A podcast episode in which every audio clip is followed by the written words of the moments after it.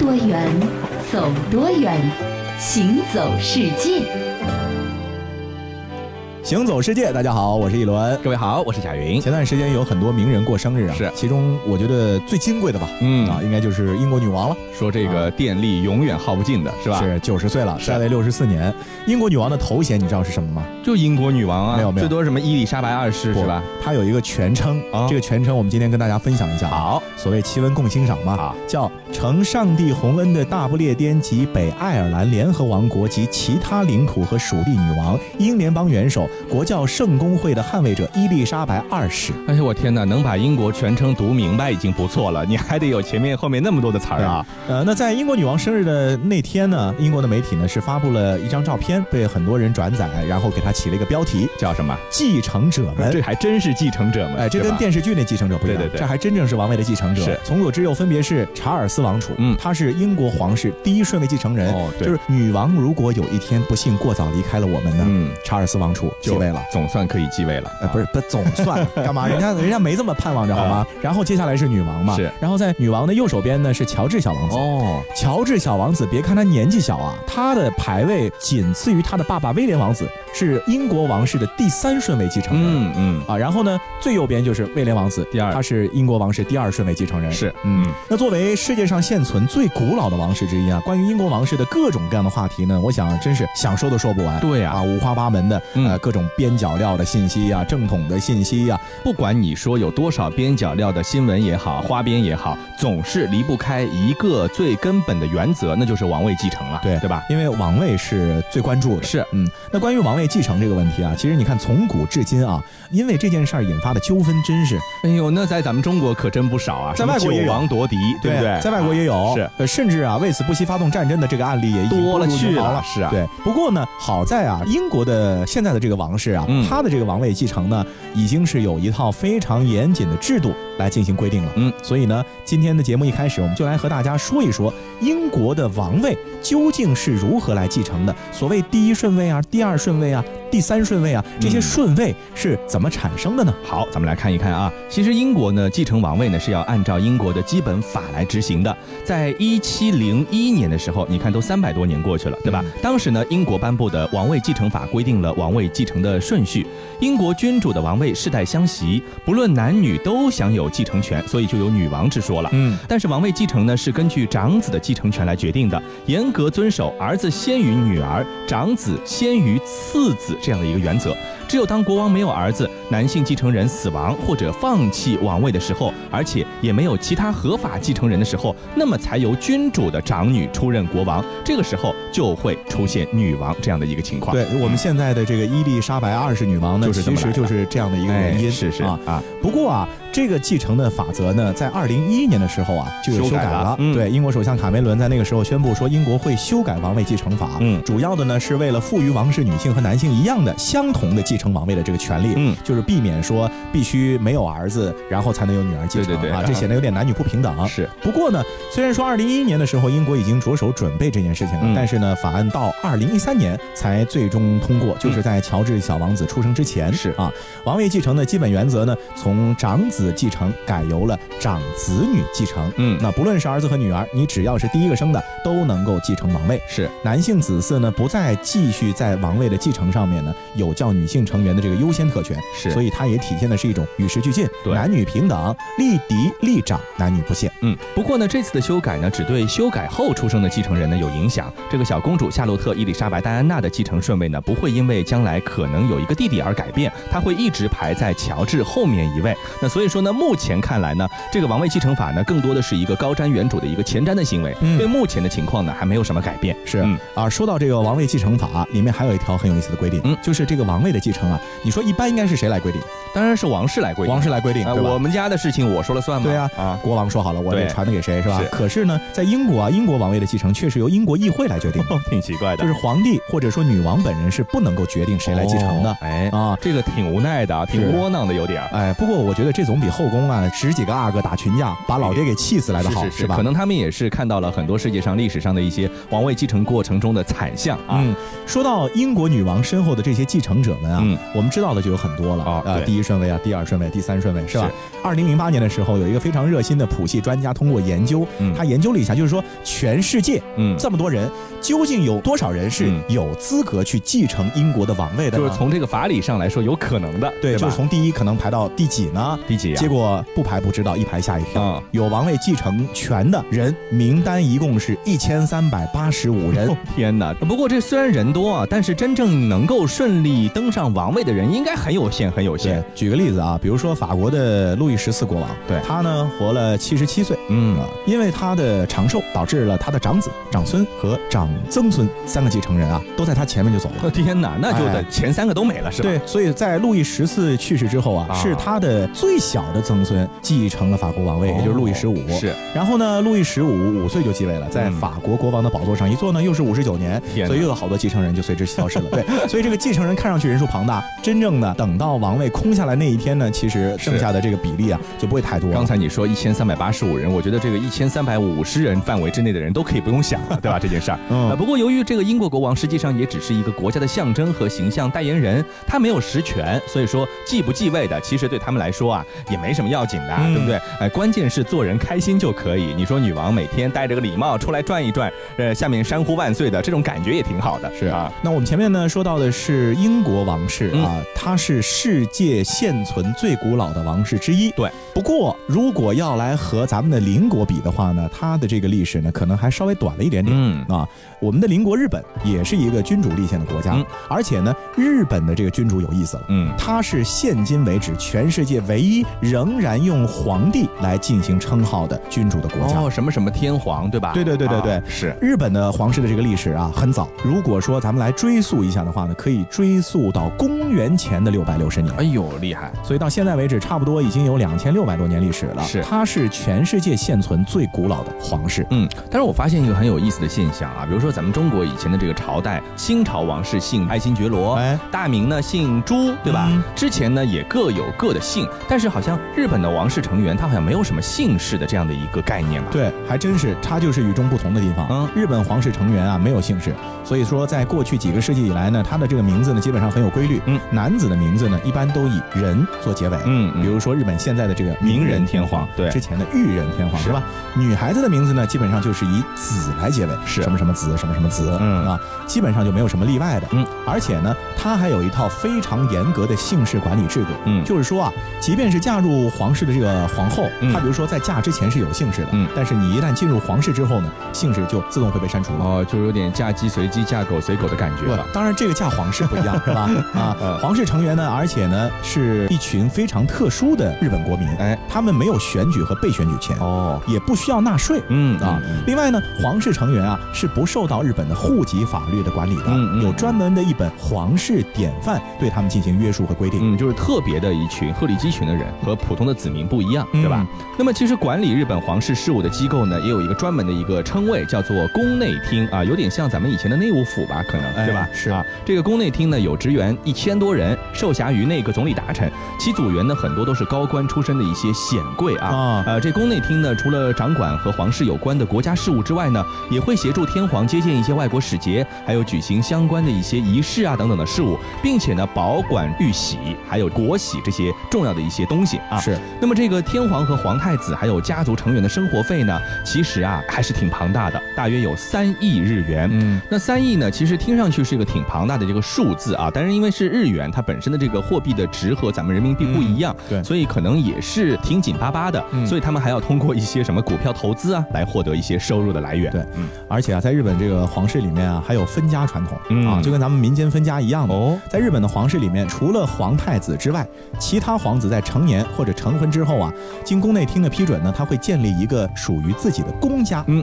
为什么要设立公家呢？其实就是从皇族当中啊，你独立出来了，但是呢，同时又保持着你皇族的身份，是就跟咱们民间的这个分家是一模一样的。是而啊女性的子孙在出嫁之后啊，就不算皇族成员了、哦啊，就随你的夫家的称号或者随夫姓了。出名了，对吧？哎，就嫁出去的女儿泼出去的水啊，就不想收回来了。没错，嗯这个皇居呢，现在我们到东京去旅游呢，还是可以看到它的这个外面的一些景观的。对吧？是位于东京的千代田区。嗯它坐落在拥有很多高楼大厦和公园的巨大的城市之中，边上的这些树木啊，长得都是郁郁葱葱的。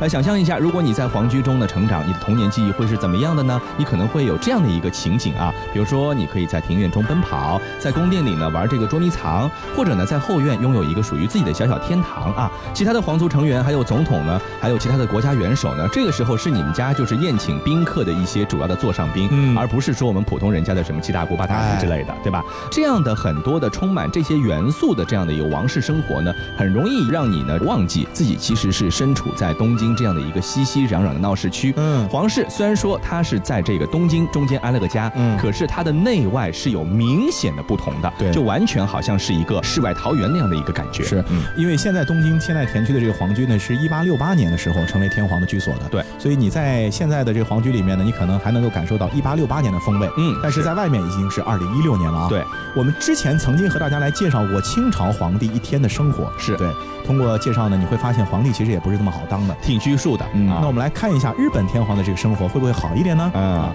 日本天皇的生活呢，其实也就无非一日三餐和正常的起居嘛。是啊他的这个饮食啊很讲究，嗯是依据衣食同源的食养学的原理，就是很注重身体的保养那。就很注重食补。对那而且呢，日本天皇的这个饮食呢，有一个专门负责的单位是宫内厅的大膳课。哦，啊有点像御膳房这样的性质。对，大膳课呢，一共分成五大系，嗯。分别是第一系是日式料理，嗯，第二系呢是西式料理，第三系呢是日式点心，第四系呢是面包和西式点心，嗯第五系叫东宫寓所，嗯五个系的员工加在一起一共是五十个人。五十个人就做这个皇室一天吃的这些菜和饭，对吧？对。那相对来说应该吃的很丰盛吧？呃，其实还比较简单，嗯为什么呢？因为他们的膳食呢是严格的对热量和盐分都控制的，哦，规定一天热量不能超过一千八百大卡，嗯嗯盐呢必须要控制在十克以内。嗯啊，料理的类型可以中西结合，但是又放盐少，嗯热量又不能高，这能好吃吗？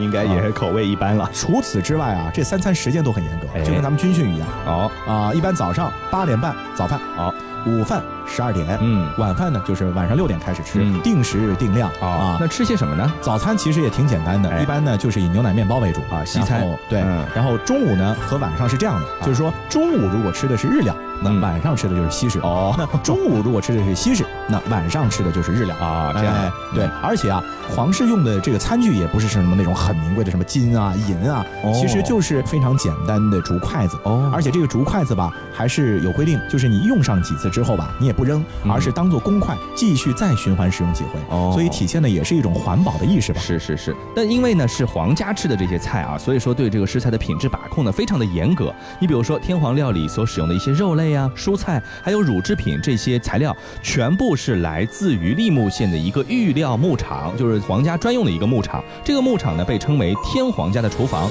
无关人士呢是禁止入内的，所以说它的食材的安全度呢也非常有保障。吹凉雪花，吹白我们的头发。当初说一起闯天下，你们还记得吗？那一年盛夏。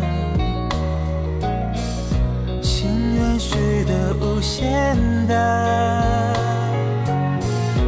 我们手拉手也成舟，划过悲伤河流。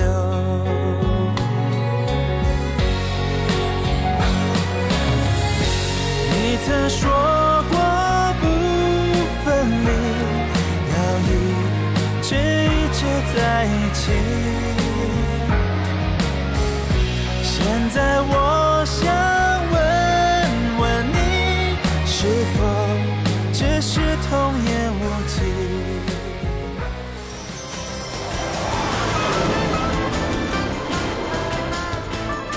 多远，走多远，行走世界。欢迎继续回到《行走世界》，大家好，我是一轮。各位好，我是贾云。今天全篇呢，咱们就以皇室、以皇族为咱们的脉络。对，那说完了英国、日本呢，接着来说一说中国古代。嗯，在中国古代呢，有这样的一把受到诅咒的椅子。你别吓人，这是诅咒的椅子。对，为了争这把椅子，真是兄弟父子啊，往死里抢。啊，啊，因为这把椅子呢是呈明黄色的，所以说呢，在江湖上呢，它的名号叫做皇位。明白了，就是龙椅呗，是对不对？接下来啊，我们行走世界要为各位来开扒历史上最著名的由一把龙椅所引发的血案，它的名字叫做玄武门杀人事件。哇，听着这个名字都觉得后背脊发凉啊，对吧？呃，其实啊，要说中国古代有这样的一个王朝，只要一提起来，可能会令很多年轻人呢是血脉喷张，进而呢流鼻血而亡。说什么呢？就是大唐。大唐的第二个皇帝啊，其实就是无数花痴心目中的中华五千年第一男神唐太宗李世民。在历史证据中呢，李世民呢是白手起家搞创业，发愤图强。没成想啊，这兄弟个个都是心机婊，老爹呢又是个糊涂蛋。so 这个李世民的逆袭登基，看似是理所应当的，可是这个历史真相却是什么呢？这李世民其实他也是一个心狠手辣无比、坑爹坑兄弟的这样的一个不要脸的人。嗯，那到底怎么回事呢？事情啊，还得从李氏父子起兵反隋开始说。隋朝末年，遍地狼烟，群雄并起，逐鹿中原。李渊率李建成、李世民、李元吉组成的父子战队，也在这时开启了大唐集团的奋斗史。李氏父子战队一亮相，冠军相毕露，以迅雷不及掩耳盗铃、响叮当之势拿下了长安。李建成作为李渊的长子，顺理成章就成了大唐集团的少东家，法律的术语叫太子。就这个 feel 倍儿爽。太子在皇宫辅助老爹的工作，只等着接班做大位，而消灭其他诸侯的玩命活儿就交到了胞弟李世民和李元吉的手上。于是，李世民任队长，李元吉任队副的大唐征讨队开始了拔除其余地方势力的艰苦工作。话说这李世民啊，还真是有勇有谋，先后将山西的刘武周、甘肃的薛仁杲、河南的王世充、河北的窦建德是整翻在地。同时呢，李世民也偷偷攒起了自己的小团队。李世民的这个小团队啊，文有长孙无忌、房玄龄、杜如晦，武有李靖、徐世泽、侯君集、秦琼、程咬金、尉迟敬德，怎么样？是不是听起来就棒棒的？就是棒棒的。不久之后，这个团队成为了那个时代最强的文武偶像团体——天策府 Boys。而对付李元吉，在李世民的光芒之下就被人当成打酱油的了。太子李建成呢，则依然是一枚安静的美男子，没有任何的声音。不过呀。就在这个时候，经验老道的李渊开始注意到李世民背后这个小团体了。为了防止李世民一家独大，李渊开始准备给他的阵营减减肥了。我们来看一下李渊究竟是怎么做的呢？Step One：削减遣散天策府 Boys，或引导他们加入李建成的东宫阵营。Step Two：李渊下令李元吉剿灭河北窦建德部下重建的地方小势力，让李元吉乘机扩充实力。如此这般，李建成的东宫战队加李元吉的祈福战队阵容就盖过了天策府战队啦。在这里需要补充的是，据《资治通鉴》的记载，李元吉曾劝大哥李建成先下手为强，秒掉李世民以绝后患。但李建成念及手足之情，并不想置兄弟于死地，不过还是怂恿老爹李渊进一步削减了李世民的势力。这样被人弄来弄去，李世民当然心中有火啊。于是两大阵营要正式开撕了。李渊一看这还得了啊，手心手背都是肉嘛，所以就准备召开一次团结的大会、胜利的大会、友爱的大会。不过开会之前，李世民秘密召集天策府 Boys 开了一次小会。与会期间呢，一致达成了在玄武门袭杀手足兄弟的最强坑爹计划。那李世民究竟为什么要这么做呢？原因啊，主要有以下两点。第一点，李建成在李元吉的支持和父皇的青睐下，其阵营正在茁壮成长。如果不黑掉这位官方法定皇位继承人，那李世民根本木有上位的可能。第二点，对于天策府 boys 来说，原先风光无限，现在被封杀到连吃饭都成问题。所以呢，志同道合的他们就决定共同把李世民的这坑爹事业推向最高潮。于是，在开会那天，就发生了最著名的坑爹血拼，史称玄武门之变。玄武门之变之后啊，大难不死的人生赢家李世民是先下手为强，抢先派手下尉迟敬德去报告李渊。报！启奏皇上，建成元吉意图谋反，好在法网恢恢，疏而不漏，他们最终没有逃脱历史的审判，双双毙命。皇上，我来保护您了。听到这个消息之后，李渊是哭昏在了厕所里面。我的建成元吉，你们死的好惨啊！李世民，你这个逆子，我不会放过你的。不过李世民要说怎么是千古一帝呢？他最后成功说服了李渊接受了继承事实。是两个月之后，李渊退位，李世民欢乐的就坐上了皇帝的宝座。真的是心机婊啊！你看这一路的心路历程，是哎，真的是一般人完成不了。我觉得，虽然说这个，我觉得李世民啊是靠黑掉自己兄弟来获得皇位，但是不可否认的是呢，他开创了这个贞观之治。嗯，这个呢是中国历史上政治最清明、社会最安定的一个盛世之一了，对吧？不过呢，这也为后世开了个坏头。世民的儿子们呢，就很好的继承了他们这个老爹的坑爹基因，个。个不让人省心，皇位呢引发血案的事情呢，在大唐呢是不时的发生啊，是，甚至唐朝还出了个女皇嘛，啊，对，这可能骨子里面都被李世民给带到了，是，嗯。那我们现在呢，每个人都有一份工作，是吧？有的人呢挣得多，有的人呢挣得少。是啊，我接着要和你介绍一份工作，这个工作是这样的啊，大致情况你看一下，你看你愿不愿意干，好吗？行，啊，这个职业啊，平均的寿命是三十九岁。哦哦，然后呢，非正常死亡的概率呢是百分之四十四。嗯啊，死亡的方式多种多样啊，有被亲爹亲娘亲弟兄杀的，有死于老婆孩子之手的，还有被自己的手下给送走的。哎，你说这工作要是给你，你干嘛？我我觉得你今天是不是需要看一下医生啊？你不是不知道我的年龄啊？这个平均年龄三十九岁，是咒我早死了是吧？我估计啊，大家如果听到这样的一个条件的话，应该没有人愿意做。对呀，但是在历史上还真的有很多人想抢着干，为什么呢？因为这个职业是皇帝。天哪，皇帝这么悲惨呐！哦，说起中国历朝历代的皇帝呢，给人第一印象那就是集权力和荣耀于一身。嗯，但是啊，各位不知道的是。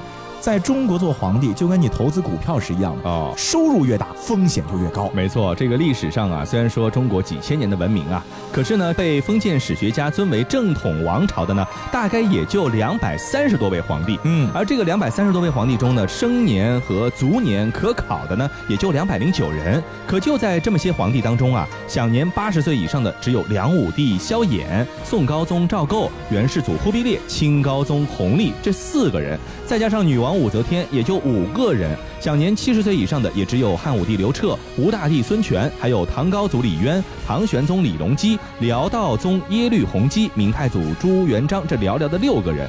你看他们加起来占皇帝总数的百分之五还不到，真的是可谓皇帝七十古来稀呀！对啊，这个皇帝怎么会这么短命呢？啊，就是首先是因为残酷的政治斗争。哦，其实皇帝短命大多还不是自然死亡，是非正常死亡。哎，是吧？表面上来看呢，皇帝是至高无上的，但是你想，越是至高无上，别人越是嫉妒你啊，想要自己也上去坐一坐呀。你刚才前面已经说了这么多种死法了，对不对？对啊，所以惦记皇帝这把椅子的有谁？嗯，包括了宫内外各种各样的势力，是亲王、宗室、母后。皇后、嫔妃、太监、权臣、藩镇等等等等，反正就无时不刻都在争权夺利嘛。是，刚刚我们说的这玄武门之变，其实就是最好的例子嘛。在皇帝的宝座面前，兄弟翻脸比翻书都快。像这种，我觉得在斗争中死去的皇帝也挺壮烈的，对不对？还有一些皇帝死的真的是很惨很惨。你看南朝的梁武帝萧衍，他是中国历史上最有名被活活饿死的皇帝。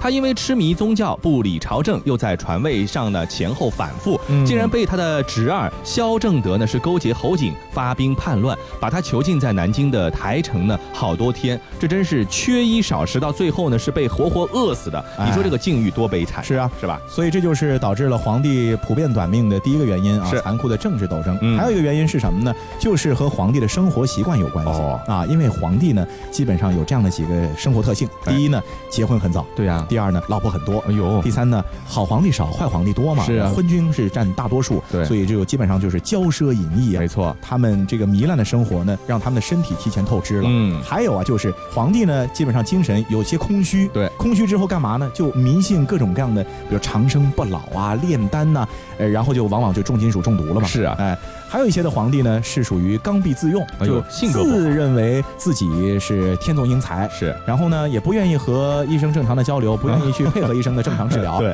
啊，比如说医生说了你得这个病了，嗯你你得治一下，对呀不治恐疾。是皇帝说我没病啊，不要治啊，弄到最后就翘了，对吧？什么君有疾在凑里，不治将恐深。哎三次一去，哎，没有办法了，医生也不去治了，对吧？比如说像汉高祖刘邦啊，嗯还有这个曹操啊，啊，都是这方面的典型。呃，当然，曹操不能算皇帝，他只能算仅次于皇帝的权臣。但我觉得这个曹操和皇帝也没什么两样了，对不对？嗯他当时呢杀了这个提出正确医疗方案的华佗，这也成为了他早死的原因。本来华佗这么好的一个名医，在你身边辅佐你，给你好好的调养身体，多好啊，对不对？活到个八十岁应该不成问题。嗯你把他杀掉了，那你自己不是找死吗？对不对？所以通过今天这期节目，我们总结出了一个观点，哎就是做人呢，还是当老百姓最开心。